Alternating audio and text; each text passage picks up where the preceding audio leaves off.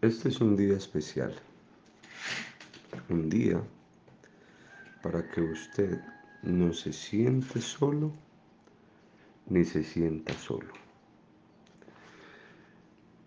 Cada uno de nosotros tiene cosas por hacer, tiene proyectos en Dios, actividades por realizar. Me llama la atención que la Biblia nos invita antes de hacer cualquier cosa, grande o pequeña, que a nuestro parecer pueda hacer, lo primero que hay que hacer es sentarse y hacer un cálculo sobre las circunstancias y las situaciones. Este pasaje nos ayuda a reflexionar y analizar varias cosas.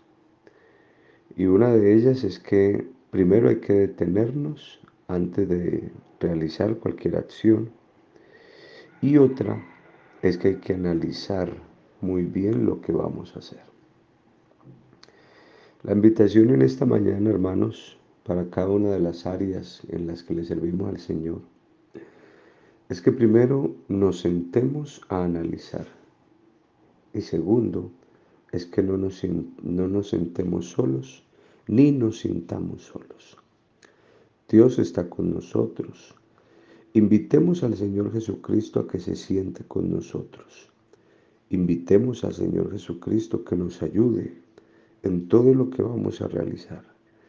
Y sin duda alguna veremos cómo Él nos direcciona, nos provee, nos orienta y nos permite llegar a feliz término en todo lo que emprendamos. Del Señor somos por Él vivimos, por Él nos movemos. Y de su gracia estamos nosotros atentos en todo momento, esperando en Él, confiando en Él, creyendo en su palabra, creyendo en sus promesas y sabiendo que Él cuida de nosotros. Así que, mi estimado líder, le invito en el nombre de Jesús a que se siente con el Señor, a que no se sienta solo, a que pueda percibir en su vida que Cristo le guía, que Él le orienta y que Él nos va a llevar conforme su propósito y nos va a usar para su gloria y su honra.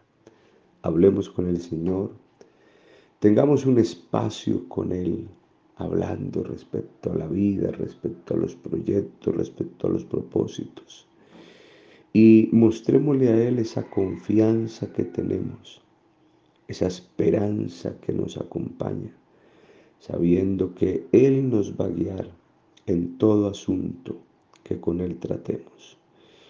Que el Señor les guarde, que el Señor les bendiga en este día, que el Señor les direccione y que la gracia de Dios sea con todos y cada uno de nosotros.